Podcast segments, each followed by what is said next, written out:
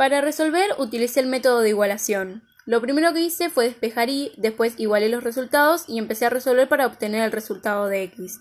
Me terminó dando 0x igual menos 8 tercios, lo cual es absurda porque las líneas quedan paralelas.